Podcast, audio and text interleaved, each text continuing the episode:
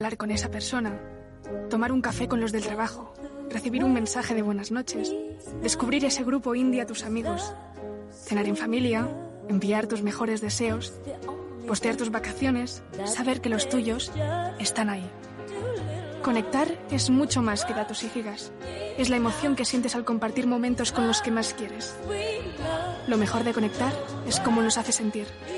Felices fiestas. Telefónica.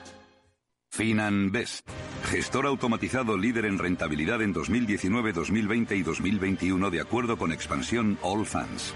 Planes de pensiones y carteras de fondos de inversión indexados y activos. Rentabilidades pasadas no garantizan rentabilidades futuras. FinanBest, líder digital en inversión. Nos gusta que las personas tengan opinión propia.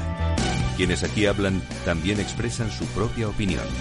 No representan la opinión de Capital Radio.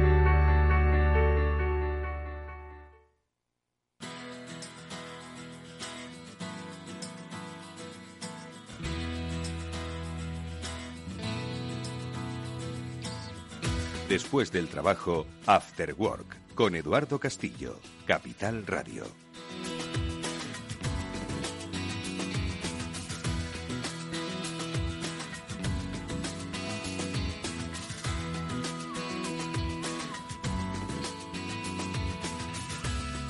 Hola, ¿qué tal amigos? Buenas tardes. Bienvenidos al After Work que ya comienza en Capital Radio y que hoy, con los invitados y los amigos que siempre nos acompañan, vamos a dar explicación a los sucesos que se producen en el ciberespacio y que conocemos como ataques cibernéticos. Porque enseguida, pues, aparte del repaso habitual de noticias que vamos a realizar, pues con las eh, dos experiencias que vamos a desgranar, pues vamos a tratar de entender por qué se producen, cómo se producen los ataques y sobre todo cómo se les pone solución. En primer lugar, y será ahora en un momento, a propósito de nuestra píldora SASI, que cada semana nos traen los especialistas de Netscope, eh, hablaremos de uno de los últimos ataques más destacados, el, recibido por Casella y el impacto que ha tenido ese ransomware en eh, bueno pues toda la red de empresas a la que eh, da servicio. ¿Qué es lo que ha ocurrido? ¿Por qué ha ocurrido? ¿Y cómo se podría haber evitado o por lo menos minimizado? Con Samuel Bonete enseguida vamos a conocer un poco más estos detalles, sobre todo desde una perspectiva del cloud, de la protección a través del cloud. Y luego, eh, como invitado especial, hoy nos acompañará Ramón Ferraz, que es el CEO de Together. Esto es una fintech especializada en el mundo criptomonedas y que muchos de vosotros diréis, ¿y por qué vamos a hablar de criptomonedas? Tienen mucho que ver, obviamente, eh, con el tema del ciberespacio y la ciberseguridad, pero yo creo que su experiencia, la vivida en primera persona como empresa, creo que va a ser muy significativa y hoy van a tener la valentía y el detalle de contarla para todos los oyentes del Cyber After Work. Mónica Valle, ¿qué tal? Muy buenas tardes. Hola, muy buenas tardes Eduardo, buenas tardes a todos. Un nuevo lunes en Cyber After Work contando, como bien decías, muchas cosas y hoy muy interesantes porque vamos a hablar de un tema tan relevante y tan de actualidad como son las criptomonedas, desterrando muchos mitos también y hablando de muchos aspectos de ciberseguridad y conociendo un caso de un ciberataque que, como bien decías, ha afectado a una empresa que podríamos haber sido cualquiera de nosotros. ¿Cómo fue ese proceso y cómo también se repusieron después? Bueno, pues eh, con Together, con Ramón Ferraz enseguida hablaremos en nuestro programa, pero como digo, bueno, pues serán muchas experiencias empresariales que por supuesto junto a Mónica Valle desgranaremos con Pablo Sanemeterio. Pablo, ¿qué tal? Muy buenas tardes. Muy bien, Eduardo. Muy buenas tardes a la audiencia y, pues como siempre dices, otro programa más súper interesante y además con una situación o con una empresa que, como bien dices, tiene la valentía de venir a hablarnos, a contarnos sus experiencias. Experiencias que, como digo, espero que sean útiles para todos y que enseguida, bueno, pues vamos a ir desgranando. Lo primero de todo, como siempre, el repaso habitual de las noticias iba a decir hoy pocas, da igual que haya pocas o muchas, es el, propia, el propio alcance de las mismas. Uno de ellos eh, vivido aquí en la Comunidad de Madrid. Por cierto, no es exento de polémica en cuanto a su difusión e información. Vamos a contar qué es lo que ha pasado. Un par de noticias.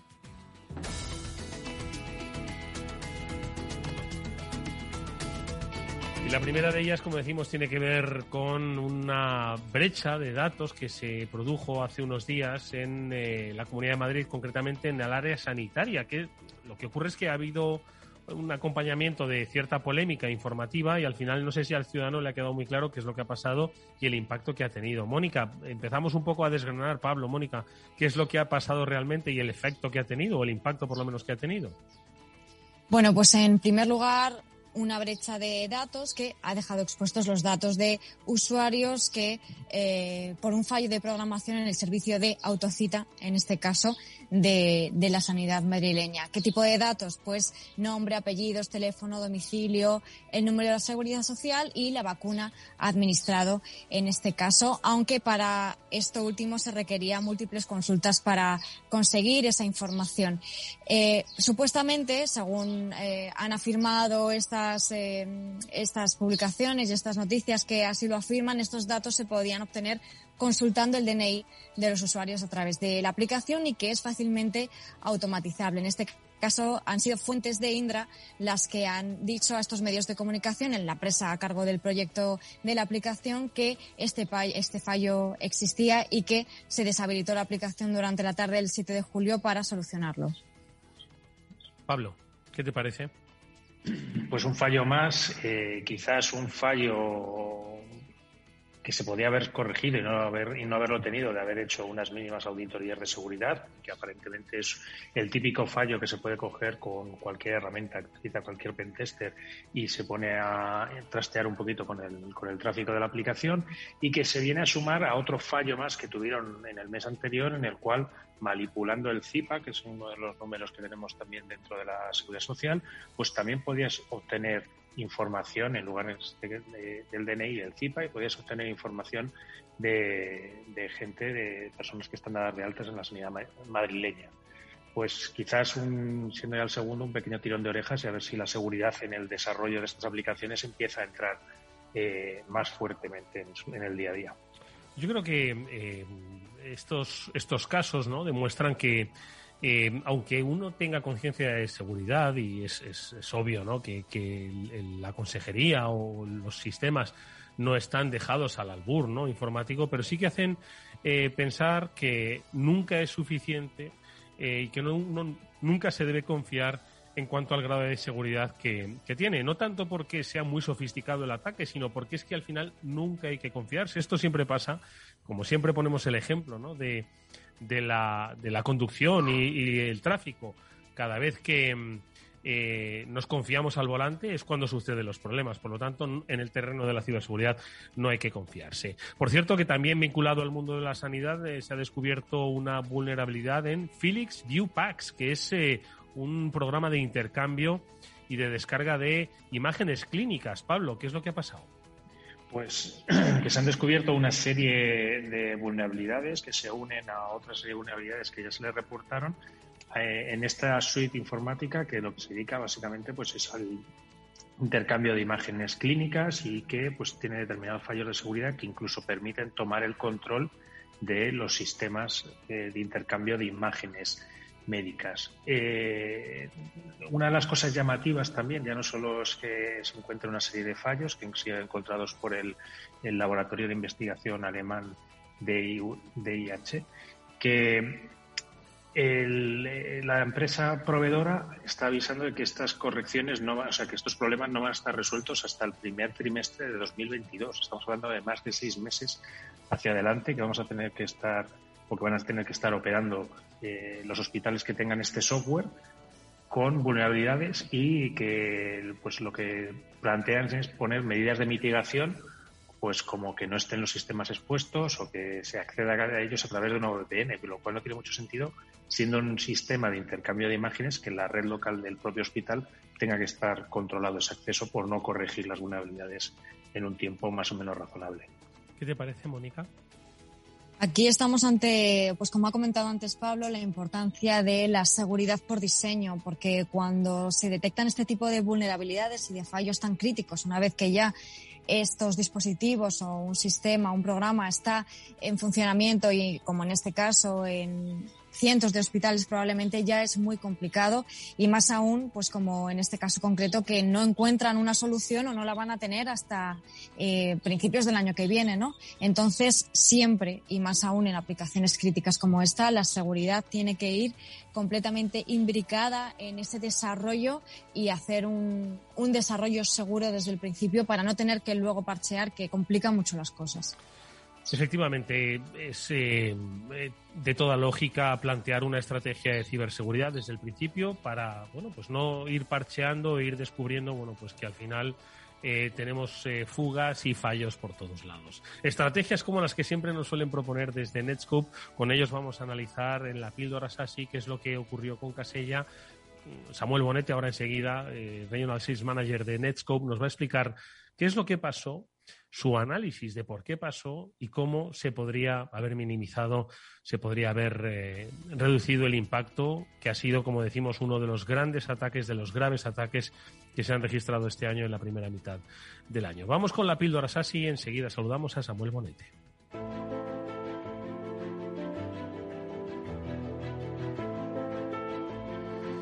Y ya está con nosotros Samuel. Samu, ¿qué tal? Buenas tardes. Bienvenido nuevamente a este programa. ¿Cómo estás? Pues muy bien, hola Eduardo, hola Mónica, hola Pablo y a todos los oyentes, un afectuoso saludo. Samu, eh, quiero decir, vamos a hablar de Casella, bien podríamos hablar de lo que acabamos de contar de Philips, eh, bien podríamos hablar de lo que ha ocurrido en la Comunidad de Madrid, pero nos vamos a centrar en Casella por la importancia y por la profundidad. Eh, un poco en situación, porque primero merece la pena conocer qué pasó, hasta dónde pasó y luego entender hasta dónde se podría haber evitado o minimizado.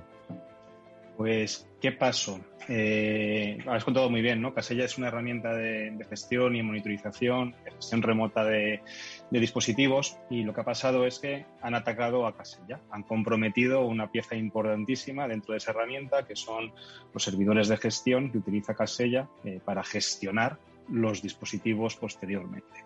la noticia puede ser, han comprometido a Casella, pero es que ese no es el problema. El problema es que estamos hablando otra vez de un ataque de cadena de suministro y el compromiso de Casella no se ha utilizado para cifrar a, Casella, se ha utilizado para todos los clientes que estaban utilizando una determinada herramienta de Casella que se llama VSA, Remote Management Software, eh, todos esos clientes poder dejarlos cifrados.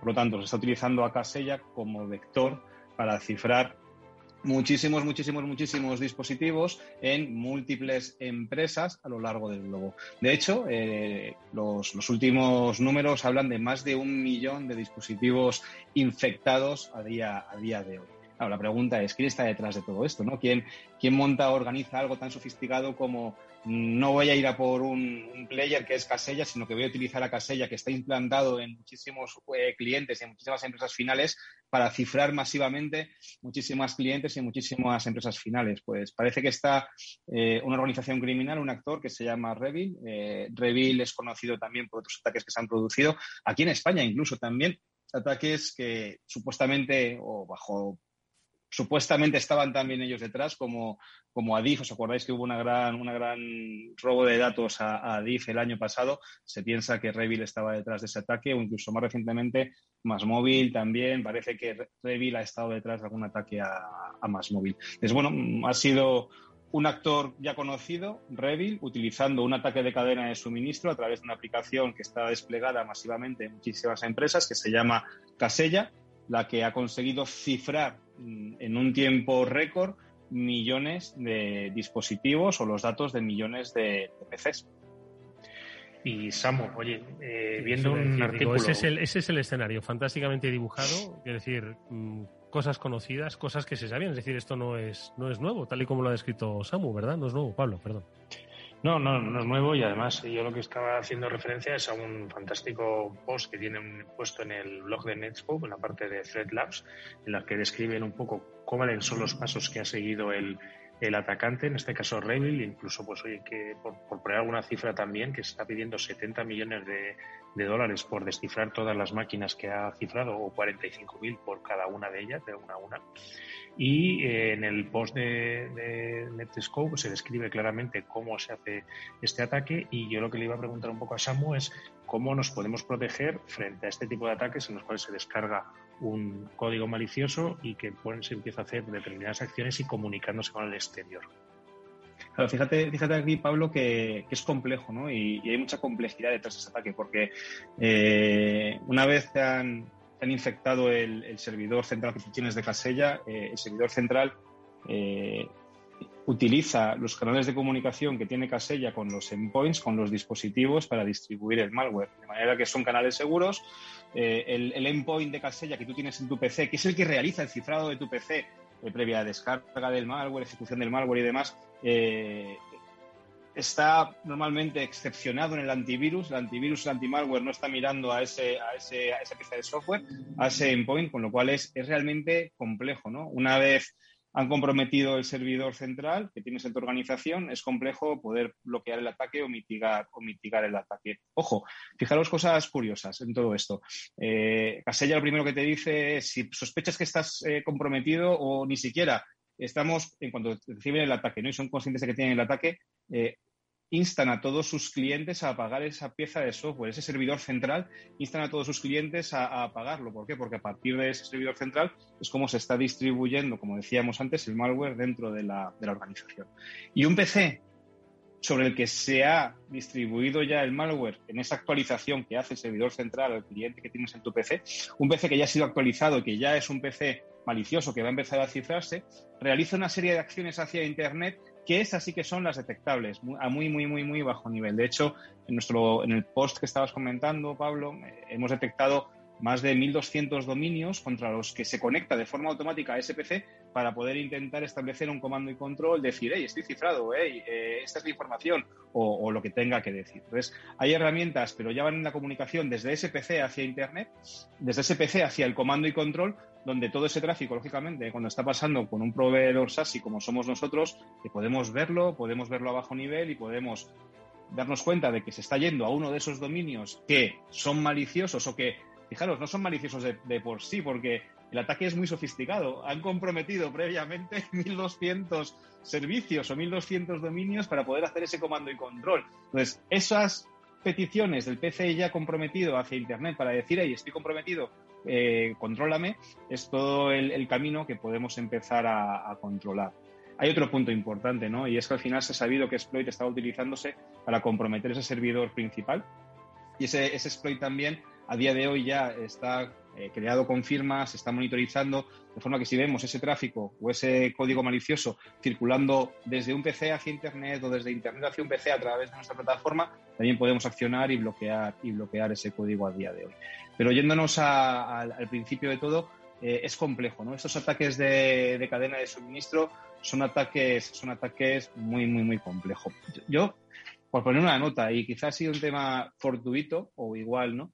Pero fijaros que Casella también tiene un servicio eh, ofrecido desde la nube, un servicio SaaS, es decir, distribuyen su, software de control con dos modalidades distintas. Una modalidad que tiene un servidor on-prem y otra modalidad de suscripción desde la nube.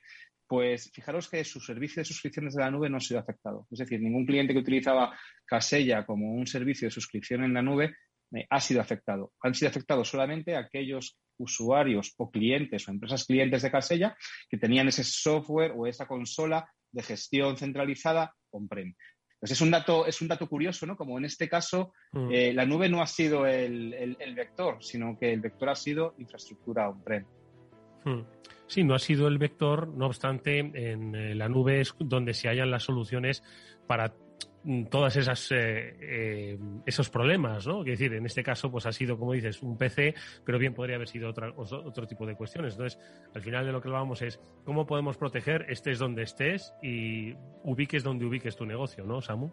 Es correcto. Al final, fijaros que todos esos PCs, comprometidos o no comprometidos, van a tener que hablar con el comando y control en algún momento. Y ese comando y control eh, es el que va a decir cifra, no cifra, haz, no haz, qué clave tienes, clave no tienes pues todas esas comunicaciones, si hacemos que la comunicación desde cualquier PC corporativo, esté en la oficina, esté en movilidad, esté desde su casa, pase por una plataforma de control en la nube, en este caso Netscope, somos capaces de ver qué está haciendo ese PC a muy bajo nivel, ver qué URLs está consumiendo, bloquear aquellas URLs maliciosas, aquellas descargas maliciosas y, por supuesto, una cosa que está en nuestro ADN, controlar a bajo nivel todo lo que hace ese equipo en las aplicaciones cloud, en cualquier aplicación cloud. Una cosa muy típica ¿no? en estos ataques es al mismo tiempo que te cifro la información, te exfiltro la información, me saco toda tu información. ¿Y dónde suele acabar esa exfiltración de información? Pues suele acabar en un Amazon, en un Google Drive, en un OneDrive. Bueno, pues todo ese tráfico, el tráfico que va desde un PC hacia Internet, hacia una página web, hacia una aplicación cloud, recordad que está pasando a través de Netscope y podemos ver a muy bajo nivel que hay un movimiento de datos inusual desde un PC hacia una aplicación SaaS no corporativa. Bueno, pues em, yo creo que nos ha quedado bien claro que desde Netscope se escucha en cualquier idioma de seguridad y sobre todo se escucha por muy bajito que sea ese idioma, que es básicamente uno de los aspectos que muchas veces se aprovechan, ¿verdad? La indetectabilidad, ¿no? Y yo creo que con la explicación que nos ha dado Samuel Bonete sobre lo ocurrido con Casella, queda muy claro que en, eh, la, en cualquier ubicación y sobre todo en cualquier frecuencia se puede detectar, se puede evitar. Como siempre, a través de la nube. Samuel Bonete, Regional Sales Managers de Netscope, como siempre, muchas gracias por tu tiempo. A vosotros, muchísimas gracias y no os olvidéis, el futuro de la seguridad está en la nube. Ahí nos vamos a encontrar todos. Gracias, Samuel. Hasta muy pronto. Chao, adiós.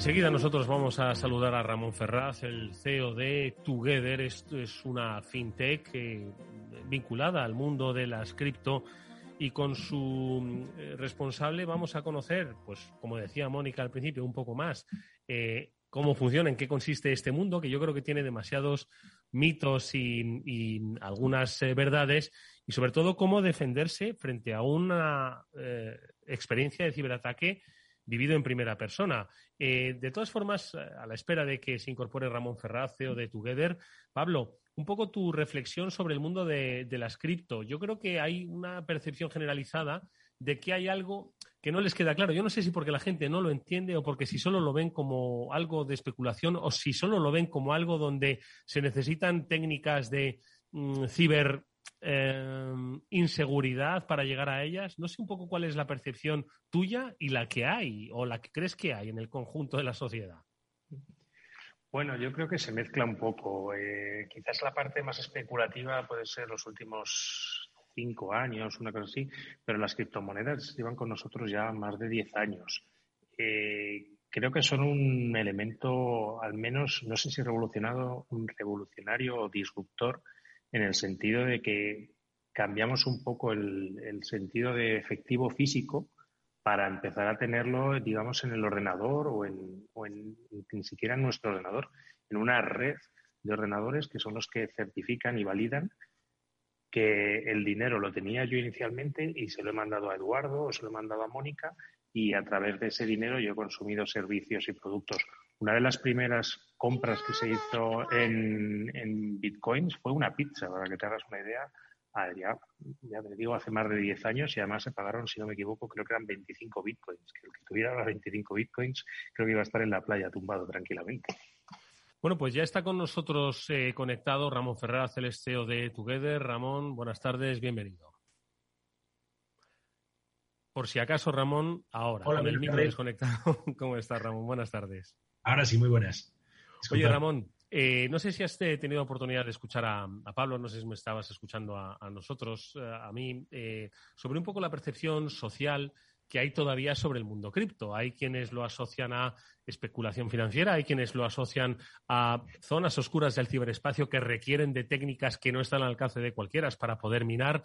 Pero yo creo que hay mucho más allá y yo creo que vuestra empresa representa un poco esa esa necesidad de diferenciación de que pues la tecnología y el mundo de las finanzas pues deben entenderse de una manera clara y deben estar pues al servicio un poco del desarrollo social, perdón.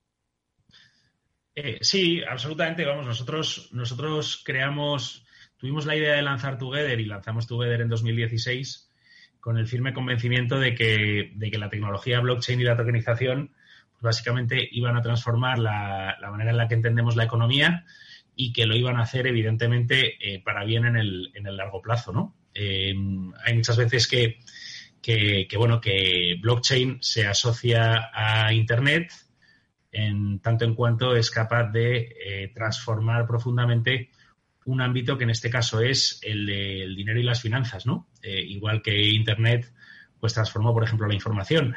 Ese es nuestro convencimiento y ese es el motivo por el que tenemos nuestra compañía y por el que, el que vamos incorporando pues, nuevas soluciones a medida que la tecnología lo permite y el consumidor está preparado para aceptarlas, ¿no? Moni. Sí, efectivamente. Además es que alrededor de, las criptomonedas, sobre todo Bitcoin, que es lo que más conoce la gente, hay muchos mitos, ¿no? Ha crecido mucho durante los últimos años, ha habido muchas noticias hacia un lado, hacia otro. Y bueno, pues eh, hay, como digo, pues muchos mitos y, y, ciertas noticias falsas que también conviene desmentir y muchos también alrededor de la ciberseguridad, porque claro, en el caso de las criptomonedas se asocia en gran medida Bitcoin a, bueno, pues a lo que usan ¿no? los cibercriminales cuando solicitan ese pago por el ransomware, por los ciberataques. Estábamos hablando de Casella y, en este caso los cibercriminales solicitaron 70 millones de dólares en Bitcoin. Algo eh, similar sucedió con Colonial Pipeline hace otras semanas y con otras muchas empresas y otros muchos ataques. Así que esa asociación ha quedado ahí y bueno, hay que hacer también un ejercicio de explicar a la gente por qué sucede esto y qué beneficios tienen también las criptomonedas y este tipo también de soluciones que Ramón, muchas gracias por estar con nosotros, nos lo va a explicar fenomenal. Sí, efectivamente, Ramón, vamos a dar un poquito de, luz ¿no? sobre el mundo cripto, sobre el mundo token y luego conocer un poco que al final eh, lo que hay que tener es transparencia en todos los sentidos. Vosotros la habéis tenido no solo en el ejercicio de vuestra actividad, sino con las vicisitudes a las que os habéis enfrentado y que yo creo que van a ser muy útiles para quienes nos están escuchando. El concepto de transparencia es algo yo creo que forma parte del propio ADN de Together, ¿no? Sí, sí, sí. Nosotros, eh, bueno, es eh, la transparencia y la honestidad son, son dos de los tres principales principios que mueven todo lo que hacemos en Together. Esto, eh, bueno, pues en el día a día de la compañía supone, pues oye, que los, que los, las personas que operan en Together, pues conozcan exactamente cómo prestamos los servicios, cuáles son los costes que aplicamos, pues oye, la ausencia de spreads. Cada tres semanas mandamos un mail que escribo personalmente describiendo todo lo que va pasando, lo bueno y lo malo. Eso es un poco lo que, lo que ha guiado toda nuestra marcha y eh, donde fue pues probablemente más, más visible en un, en un escenario eh, mucho más ingrato, ¿no? Que fue precisamente cuando sufrimos un ciberataque, que en ese sentido, pues, eh, no hemos sido, digamos que hemos estado afectados también, como tantas y tantas empresas, nosotros en particular también sufrimos un ciberataque. Fue un golpe duro para la compañía porque los, eh, atacantes eh, fueron capaces de, robar una cantidad importante de bitcoins y de Ethereum. Eh, y fue una situación que tuvimos que gestionar y que nos costó gestionar pues más o menos nueve meses y en la que, en la que bueno, la, la, clave de la resolución, que venturosamente fuimos capaces de resolverlo, reponiendo los fondos y, pero la clave de la resolución fue no solo, o sea, llevar la transparencia y la honestidad a un extremo todavía mayor que nuestra actividad normal. De hecho, eh, no fue solo una cuestión de, comunicar nosotros transparente y honestamente con nuestra comunidad, sino de involucrarla para que saliéramos del problema juntos, ¿no? Eh, y eso es lo que hizo que fuéramos capaces de hacerlo. Em, eh, Ramón, ¿qué es lo que Quiero decir, vosotros sois una compañía eh, de base tecnológica y digital, ¿no? A las que muchas veces se las presupone nacidas ya con esa cultura digital de seguridad, ¿no? Sin embargo, efectivamente, como siempre hemos dicho aquí, no hay seguridad 100%, ¿no? Eh, entonces, ¿qué es lo que os pasó a vosotros eh, exactamente? ¿Cómo recibisteis el ciberataque? Obviamente dirigido, no casual, ¿no? No sé si aquí hubo herramientas de ingeniería social, no sé poco cómo se produjo. Lo digo básicamente porque es algo que, le puede ocurrir a cualquier empresa con base mm. más tecnología, con, base menos tecnología, pero que le puede pasar a cualquiera, ¿no? Y que tú hoy, pues, compartes, yo creo que de una manera muy transparente, pues, para avisar, advertir, ¿no? Pues sí, mira, el nuestro fue un ataque que se fragó durante exactamente siete meses. Eh, eh, se fragó minuciosamente por, por unos atacantes eh, que por el perfil de las soluciones que adoptaron para, ser capaces de franquear nuestra seguridad, eh, pues eh, bastante profesionales y que, como os digo, estuvieron siete meses eh, preparando un ataque que sucedió el 31 de julio de 2020, ¿no? Es decir, de enero de 2020 al 31 de julio, no un día casual, el día en el que en España la mayoría nos vamos de vacaciones, por la tarde cuando te pueden pillar de las bajas, pero con algo, como os digo, minuciosamente preparado durante siete meses, eh, eh, que fueron capaces, digamos, de, perpetrar. Si bien es cierto que, bueno, que por hablar de las cosas buenas dentro de ese episodio negativo, fueron capaces de perpetrar hasta un punto en el que consiguieron hacerse con el 15% de los balances que teníamos en la compañía, ¿no? Cuando el ataque estaba eh, básicamente preparado para acabar con la totalidad y llevarse la totalidad, ¿no? Entonces, bueno, ¿cómo, ¿cómo, sucedió? Pues mira, dentro de los, de los detalles que puedo dar, que no, son, que no son muchos, porque hay un punto en la seguridad en la que evidentemente hay que guardar información para no dar pistas a los malos que están siempre al acecho. Mm. Eh, pero sí, hubo una combinación de, eh, de, lo que suele pasar cuando hay un ataque de estos, ¿no? Es decir, eh, en primer lugar, las personas suelen estar involucradas, ¿vale? y esto quiere decir, más o menos, nuestro CISO nos dice que más o menos el 80% de los ataques incluyen el, digamos, el, una penetración de, de alguna persona del equipo, ¿vale? Eso sucedió en nuestro caso. sucedió eh, bueno, pues por una gestión de, su terminal en la que fallaron eh, varias cosas que tenían que no haber fallado, ¿vale? Eh, desde la protección del antivirus hasta, hasta el uso del mismo y demás. Y luego lo que hubo es una, cadena de valor de, atacantes que básicamente, pues unos metieron el primer, el primer malware, otros compraron ese malware para meter otro malware, eh, fueron capaces de entender cómo se hacían las cosas dentro de Together, eh, porque el equipo por el que franquearon era un equipo que hacía determinadas cosas que te permitían ver cómo funcionaba internamente el sistema.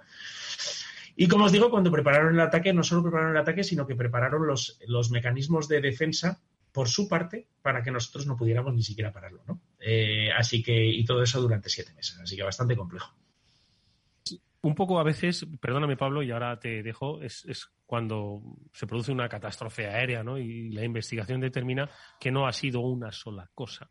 Han sido un cúmulo de cosas, algunas eh, quizás hasta prácticamente inevitables, ¿no? Por la pura casualidad y la pura circunstancia, y otras obviamente evitables, que son las que nos enseñan. Siempre esa combinación de cosas es la que nos enseña, ¿no? Eh, Pablo, perdona. No, yo en primer lugar, oye, agradecer a Ramón que esté hoy con nosotros en, en Cyber Work y nos esté haciendo este ejercicio de transparencia, nos esté contando su vivencia en, en, un caso de un ataque tan minuciosamente preparado de siete meses y esperando una fecha tan concreta como es el 31 de julio. Y quería preguntarle un poco si este ataque os ha hecho cambiar un poco vuestra visión de la ciberseguridad y replantearos un poco la ciberseguridad o pensabais que lo teníais ya todo, entiendo ya, como has contado, ya teníais un CISO, con lo cual ya teníais una serie de medidas preparadas porque estáis trabajando en un sector financiero? Pues mira, eh, a ver, esto es como cuando tienes un olivo y el olivo empieza a crecer, pues hay veces que se va hacia un lado, entonces le pones una guía y crece fuerte y robusto y no le pasa nada durante, durante cientos de años, ¿no? Eh, yo lo percibo como algo parecido. Es decir, nosotros eh, eh, comentabais antes, comentaba Eduardo y tiene razón, que suele ser un cúmulo de cosas. Eh, una cosa que no ayuda es crecer a toda velocidad, que es lo que estábamos haciendo previamente. ¿Por qué? Porque cuando creces a toda velocidad te haces muy visible y eso atrae a todo el mundo, a los buenos y a los malos, ¿vale? y, al final, pues tienes que conseguir que tu seguridad crezca al mismo ritmo al que crece tu negocio. Y eso no es nada fácil. Pero cuando no has recibido un ataque, es más difícil. Es decir, evidentemente teníamos un CISO, teníamos un equipo de sistemas de primer nivel, teníamos un comité de seguridad cada mes, metíamos iniciativas eh, una detrás de otra, con mucha cabeza, pero el problema es que defenderte ante los ciberataques en el siglo XXI es defenderte ante el riesgo más complejo que existe eh, y además no solo para las compañías puramente digitales como nosotros, sino para cualquier compañía, para cualquier organización. Entonces, ¿qué ha pasado después del ciberataque más allá de su resolución? Pues lo que ha pasado es que, digamos, nuestro modelo de gestión de la seguridad, pues lo hemos reforzado a, todos los niveles posibles, ¿no? sea, lo hemos reforzado desde un punto de vista organizativo, desde un punto de vista operativo, desde un punto de vista tecnológico. Em, eh, hemos aplicado una serie de principios que, son precisamente los que nos fallaron o los que nos podrían haber fallado en un ataque distinto y digamos que hemos incorporado esos principios a nuestra gestión de seguridad. Yo siempre digo algo que no tengo ningún problema en decir, aunque no puedo decirlo en detalle, que es que eh, nosotros en, abril de 2020 teníamos identificadas dos iniciativas que habrían parado el ataque. Em, después de abril de 2020 tuvimos dos sucesos que ralentizaron esa ejecución. Dos sucesos de los que se tienen en el día a día. Es decir, una persona importante del equipo mm, falleció un familiar suyo y tuvo una temporada que tuvo que pudo estar menos en la compañía. Perdimos una persona importante también en un equipo y esas dos cosas hicieron que no llegaran estas dos eh, soluciones antes del ataque. Las habría, cualquiera de las dos las habrían parado. Entonces, eh, pues, pues, pues ¿qué, nos, ¿qué te lleva a eso? Pues aplicar un principio de que eh, las decisiones cuando se toman en comité de seguridad para el siguiente comité de seguridad tienen que estar ejecutadas. Que, son que son decisiones que llevan dos comités de seguridad, tres comités de seguridad, no pasa nada. Ejecutamos el, producto mínimo viable para el siguiente comité de seguridad eh, y para el siguiente cerramos el desarrollo. No, no, deja de ser uno de los principios, digamos, que empiezas a aplicar a tu gestión una vez que te ha pasado esto, ¿no? Porque al final te das cuenta de que en este ámbito en concreto te estás jugando más que en cualquier otro y el tiempo es todavía más importante que los desarrollos que tienen que ver con el crecimiento. Y fijaros lo que estoy diciendo, teniendo en cuenta que lo que tenemos es una scale-up. ¿eh? Eh, pero es que en este caso hay una serie de cosas que es que son absolutamente claves y que cuando has sufrido un ciberataque, eh, pues digamos que las, las experimentas tan en los huesos que no se olvidan. Muy interesante, Ramón, en este caso, como nos contabas, eh, ese ataque muy dirigido, porque además nos decías que se fraguó durante siete meses, o sea que efectivamente estuvieron eh, investigando, cómo hacíais vuestros procedimientos, eh, vuestros sistemas, os conocían muy bien. Y luego, pues como también decíais, ¿no? esa cadena de fallos, muchas veces un efecto dominó, ¿no? Un ejemplo muy claro de cómo suceden estas cosas en, en el caso de ciberataques de este tipo, ¿no? Y la importancia también del post-ataque de aprender, de saber dónde están esos puntos débiles y reforzarse también a partir de eso, ¿no? En vuestro caso, también, como decía, se mezclan muchos factores por el propio eh, sector en el que estáis. Em, y luego os dirían muchas veces, ¿no? Y tendrías que responder a, frases como, pues no invirtáis en criptomonedas, que esto no es seguro, ¿ves? Ya te lo dije. Esto, esto es cierto, Ramón. A ver, yo creo que la inversión en, la compra de criptomonedas eh, requiere, yo esto lo he dicho siempre y lo sigo diciendo, requiere un conocimiento Em, profundo, no solo del activo, sino de la tecnología que hay detrás y del proveedor que te presta el servicio. Eh, y al final es un conocimiento al que, al que no llega cualquiera, ¿no? Entonces, bueno, eh, en ese sentido, evidentemente hay mucha gente que compra criptomonedas sin tener ese conocimiento. ¿no? ¿Qué quiere decir esto? Pues que al final, oye, puedes comprar, puedes comprar criptomonedas porque, porque lleva multiplicándose por cinco en los últimos meses, te lo dice eh, tu cuñado en la cena y entonces, bueno, te convence y compras criptomonedas, ¿no? ¿Y, dónde las compras? Donde te dice tu cuñado. ¿Qué riesgos estás asumiendo? Tú no lo sabes. Es decir, primero, no entiendes los fundamentales de la criptomoneda, pero tampoco entiendes la confianza eh, eh, de la plataforma donde la estás, donde la estás comprando y ni siquiera conoces cómo es de, de, segura tecnológicamente. Y fijaros que me estoy refiriendo a comprar, a comprar criptomonedas. Ya no te digo cuando te animan o te convencen a meterte, digamos, en, modelos de segunda derivada o tercera derivada o incluso en modelos fraudulentos, eh, que los hay eh, por ahí fuera, eh, y que además tienen unos patrones que no los han inventado las criptomonedas, sino que están inventados desde hace décadas, que son siempre los mismos y que cada, y que cada época pues tiene su, su excusa, por decirlo de alguna manera, ¿no? Eh, como pueden ser las estafas piramidales, que últimamente, pues algunas de las que se hacen, se hacen en torno a las criptomonedas, pero no dejan de ser modelos en los que te dicen, bueno, pues vas a tener un 15% de rentabilidad cada 15 días, eh, eh, se inventan algo que pueden ser sellos, que pueden ser, ser la persona más reputada de Miami, o que en este caso puede ser inversión en masternodos, y, y, a partir de ahí, o inversión en, en arbitraje, por ejemplo, y bueno, y, te, prometen un 15% de rentabilidad cada 15 días y tú entras, va pasando, pero realmente es un escaraponci, ¿no? O sea que al final yo creo que eh, entrar en este mundo y comprar criptomonedas requiere una diligencia mínima eh, por parte del que compra o por parte del que facilita la compra en el caso de la gente que está empezando a confiar esta inversión pues en profesionales, ¿no? Y bueno, oye, yo quería aprovechar, ya te digo que muchas gracias por el, por, el testimonio que nos estás dando, que me parece genial. Eh, cuando, como, buena scale-up y como buena emprendedor, entiendo que estás cerca de la comunidad de emprendedores, que os, que os juntáis bastantes, cuando algún emprendedor te habla de ciberseguridad después de este incidente que habéis tenido, ¿cómo le, qué, consejo le darías en cuanto a ciberseguridad? Pues eh, le daría varios, pero, pero se lo daría en este, en este, en este orden. Se los daría. El primero, eh, que la seguridad tiene que estar en, el, en, la parte alta de la agenda estratégica de, él como fundador o como CEO, de su consejero de administración y de su comité de dirección. Eh, todo parte de ahí. Es decir, lo primero de todo es eh, que por mucho que, sea difícil crecer, por mucho que sea difícil gestionar la tesorería, por muchas dificultades que tenga el scale-up, no puedes permitirte que la seguridad no sea eh, una de tus principales preocupaciones estratégicas. La segunda, que me parece muy importante, y eso lo hemos aprendido nosotros, es que la seguridad no se consigue solo con tecnología.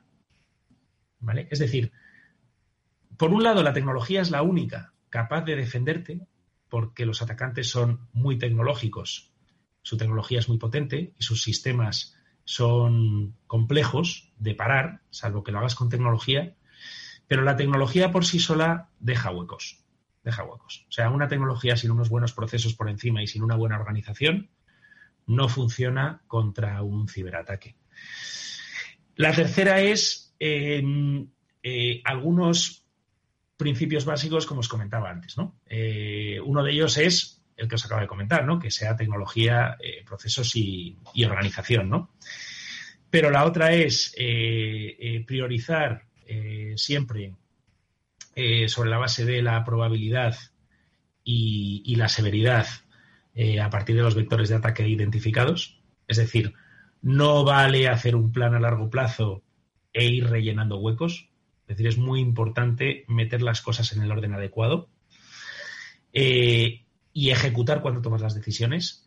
Y luego el último principio que yo recomendaría es el concepto de zero trust, ¿no? Es decir, ya hay muchas veces en los comités de seguridad en los que a alguien del equipo se le escapa y a mí también que, oye, no pasa nada si esto no lo cerramos por aquí porque está cerrado por allá.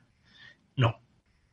Es decir, eh, la seguridad son capas, capas y más capas a muchos niveles, que podemos entrar ahora también. Eh, eh, y cada una de ellas te tiene que defender del todo. Entonces, bueno, es un poco ese concepto de Zero Trust. Finalmente, ya bajando a la parte más táctica, pues lo que les recomendaría es eh, que confíen en los frameworks. Nosotros, por ejemplo, todas las actuaciones de, ciberseguridad las hacemos en torno al framework NIST, eh, a partir del cual eh, pues tenemos identificadas todas las iniciativas que queremos ir incorporando desde un punto de vista de identificación, prevención, detección, respuesta y recuperación, y que se fíen de las actualizaciones de esos frameworks para que no se actúe en la ciberseguridad sobre la base del sentido común y de lo inteligente que es tu equipo. O sea, tu, equipo, por mucho que tengas a las mejores personas del mundo, no es suficientemente inteligente como para capturar todo lo que está pasando ahí fuera. Eh, Ramón, ¿cuáles, es, eh, a tu juicio, eh, los siguientes pasos, no ya como Together, ¿no? sino que las compañías eh, eh, van a dar, pues con esta profusión cada vez mayor de, ciberataques de determinada naturaleza y determinadas características, y para los que nosotros aquí siempre pues tratamos de, de ofrecer dos soluciones. Uno de ellos es la concienciación, que es hasta donde podemos llegar en este programa. Y otro de ello, pues hablar con empresas que ofrecen soluciones y protección, ¿no? Pero hay muchas más. Los seguros, eh, la revisión constante de, estrategias. ¿Por dónde crees que va a ir el, futuro de la seguridad? Insisto, no solo de tu compañía, sino de muchas compañías de múltiples sectores en el terreno de la ciberseguridad. Ah, yo creo que es un tema tan, tan complejo y tan cambiante que realmente si quieres estar bien protegido necesitas eh, la influencia externa de profesionales que se dedican solo a esto y, dentro de eso como asesores, ¿eh? como asesores. Y dentro de eso em, no todo el mundo sabe de esto. O sea, nosotros hemos hablado con muchísimas compañías y, sin decir nombres, porque para qué, quiero decir, ahí cada uno que haga su, su, su análisis, ¿no? Pero la diferencia de encontrar un grupo, una persona que sepa, que sepa entendedme, no es, no es por menospreciar al que sabe menos, que sepa lo que tiene que saber para defenderte de verdad en esto. Es que no hay muchos grupos, no hay muchas personas que sepan de eso. Y están siempre en compañías especializadas por una cuestión mm, meramente lógica de que esto es tan cambiante que o estás el 24, las 24 horas de tu tiempo en ello y además muy metido y además con una proactividad absoluta y con una vocación mm, hacia esto, o realmente no sabes el vector de ataque que te va, que te va a perjudicar, ¿no? Yo creo que lo que va a proliferar mucho, yo lo llevo diciendo años y ahora lo tengo más claro que nunca, eh, que, que, una de las verticales con mayor potencial del ámbito fintech era la, es precisamente la ciberseguridad. Eh, lo llevo diciendo años y lo pienso más que nunca. Porque incluso, fijaros lo que os digo, nosotros, oye, somos un scale-up y al final pues estamos sujetos a muchísimos riesgos y es un camino difícil y hay veces que salen y muchas que no. Pero fijaros, ponernos en la, en la piel, que yo siempre lo digo, ponernos en la piel de un consejero delegado de un IBEX 35. Un consejero delegado de un IBEX 35, pues al final, cada tres meses presenta resultados, le pueden dar más o menos caña a sus inversores, el mercado, en fin, tiene muchos politics por aquí y por allá. Pero ¿qué pasa cuando un consejero delegado de un IBEX 35 de repente le hacen un ransomware y le piden que pague una barbaridad de bitcoins? Esa situación, esa situación de estrés, yo no creo que la sufran en, ningún ámbito más de su carrera profesional, si me apuráis. Entonces, cuando compañías de tantísimos recursos eh, tienen esa situación potencial para sus consejos de administración, para sus consejeros delegados, yo creo que la inversión en ciberseguridad pues va, y está pasando, pues va a crecer y crecer y crecer y siempre pues de la mano de grupos expertos que sean capaces de darte una seguridad en todo momento, ¿no? Esta parte que comentabas es muy interesante, Ramón, porque nosotros siempre solemos decir que esa ciberseguridad es sinónimo de confianza, ¿no? Y es importantísimo, especialmente en este tipo de plataformas y de servicios también que ofrecéis vosotros. Eh, sin esa confianza, pues mm, prácticamente eh, no, no puedes ofrecer eh, ese servicio ¿no? a los usuarios, sean los que sean. Y hablabas de los consejos de administración. Eh, has dicho que está ya instaurada, pero ¿a qué nivel eh, lo ves que realmente lo están viendo como esa inversión, la ciberseguridad, como un ámbito estratégico o todavía se tienen que mm, dar con alguna piedra y sufrir uno de esos ataques que comentabas para terminar de ver que esto es así?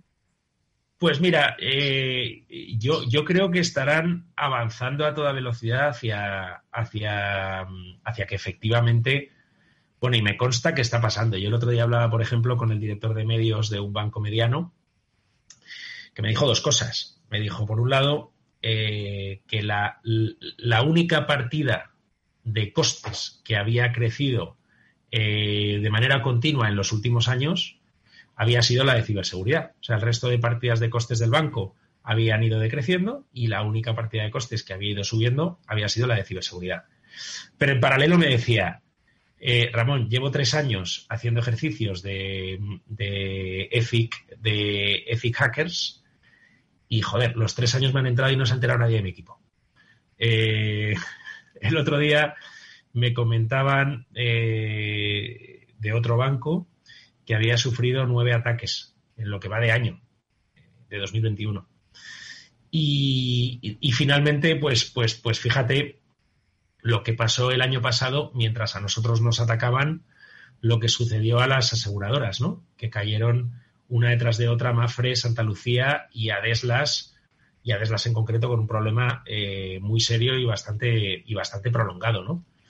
Yo creo que ante eso no hay consejo de administración o consejero delegado que no proponga eh, invertir de verdad en ciberseguridad y tomárselo en serio para estar totalmente protegidos. Lo que pasa es que aún así, es que aún así los ataques suceden y, se materializan. Entonces, claro, dabais una serie de ejemplos justo cuando he entrado de los últimos ataques. Es que em, realmente los, atacantes son capaces de entrar hasta en los fortines más, más eh, securizados, ¿no? O sea, yo creo que es fundamental. Eh, yo creo que tiene que haber una involucración, eh, una involucración y una participación eh, absolutamente más importante por parte del, gobierno y de las autoridades para empezar. Es decir, yo creo que aquí estamos hablando de un, de un problema ante el que las empresas están indefensas y por lo tanto creo que tiene que haber una, una involucración y una financiación radical eh, de soluciones por parte del, gobierno y las instituciones, sinceramente. Eh, eh, y, bueno, y, yo creo que las, el, ámbito educativo también tiene que ponerse las pilas. Yo creo que este es un ámbito en el que se puede hacer una carrera profesional tremendamente potente porque, porque la necesidad es, es elevada y, los, y, lo que se paga por estos servicios es, es, es importante. Entonces yo creo que en el ámbito educativo tienen que habilitarse carreras que de verdad te enseñen esto y que permitan que gente ética se dedique a esto, pero desde el, desde el, desde el lado bueno de la, del espectro, porque el problema que tiene esto es que en el lado malo del espectro hay gente tremendamente buena, eh, eh, evidentemente falta de ética por todos los lados, pero que tiene un premio que es que es increíble, es que es increíble. Eh, o sea, es que el otro día me decía un asesor que ser no lo voy a decir tal y como me lo dijo, porque no quiero animar a nadie, pero que el retorno de ser, de ser un buen hacker era muchísimo mayor que el retorno de ser un narcotraficante exitoso. Eh, para que os hagáis una idea. ¿no? Entonces, eh, yo creo que es que como sociedad nos tenemos que defender de esto. Y luego, como sociedad, y en esto sí que me gustaría eh, compartir con vosotros una de las cosas que, me han decepcionado de este proceso. Y, eso sí que os lo digo, serio, me han, me ha encantado la gestión que hemos hecho con nuestra comunidad. Eh, eh, juntos hemos salido de este problema. Pero si tengo que deciros una cosa, es que eh, muy poca gente se ha acordado de los atacantes en este suceso. Exactamente. Porque muchas veces son anónimos, no tienen nombre. Queda la reputación de las compañías, reputación recuperada por Together con acciones como esta, eh, contar lo que pasó para que le sirva a otros. Ramón Ferraz, CEO de Together, gracias por haber estado con nosotros. Mucha suerte para el futuro. Muchas gracias. Hasta, Muchas gracias por la oportunidad. Hasta San Emeterio, Mónica Valle. Gracias amigos. Interesantísimo programa el de hoy eh, que ha compartido con nosotros Ramón Ferraz. Esperemos que sirva de mucho. After Work con Eduardo Castillo. Hablar con esa persona. Tomar un café con los del trabajo recibir un mensaje de buenas noches, descubrir ese grupo indie a tus amigos, cenar en familia, enviar tus mejores deseos, postear tus vacaciones, saber que los tuyos están ahí. Conectar es mucho más que datos y gigas. Es la emoción que sientes al compartir momentos con los que más quieres. Lo mejor de conectar es cómo nos hace sentir. Felices fiestas. Telefónica. ¿Qué es ir más allá? Con Arval podrás llegar donde te propongas de la forma más sostenible y desplazarte como y cuando necesites con una oferta de renting sostenible, segura y conectada. Y preocuparte solo de conducir porque nosotros nos ocupamos del resto. Arval, la transición energética arranca aquí. Más información en arval.es. Capital Radio Madrid 105.7. Tras una colisión, la unidad de accidentes de tráfico de Hospital Moncloa te ofrece tratamiento integral y personalizado, un experimentado equipo multidisciplinar y asistencia urgente las 24 horas. Citas al 620-317-747. Avenida de Valladolid 83, Madrid. En HLA Universitario Moncloa cuidamos de ti y de los tuyos. Esto te estás perdiendo si no escuchas a Luis Vicente Muñoz en Capital, La Bolsa y la Vida. Xavier Ferraz, profesor de ESADE. La COVID eh, ha sido una especie de máquina del tiempo, ¿no? Nos ha situado no en 2021, sino en 2031 a nivel de, digitalización. Lo que tenía que haber pasado pues en 10 años eh, ha pasado en 10 meses. No te confundas. Capital, la bolsa y la vida con Luis Vicente Muñoz, el original. Capital Radio. Siente la economía.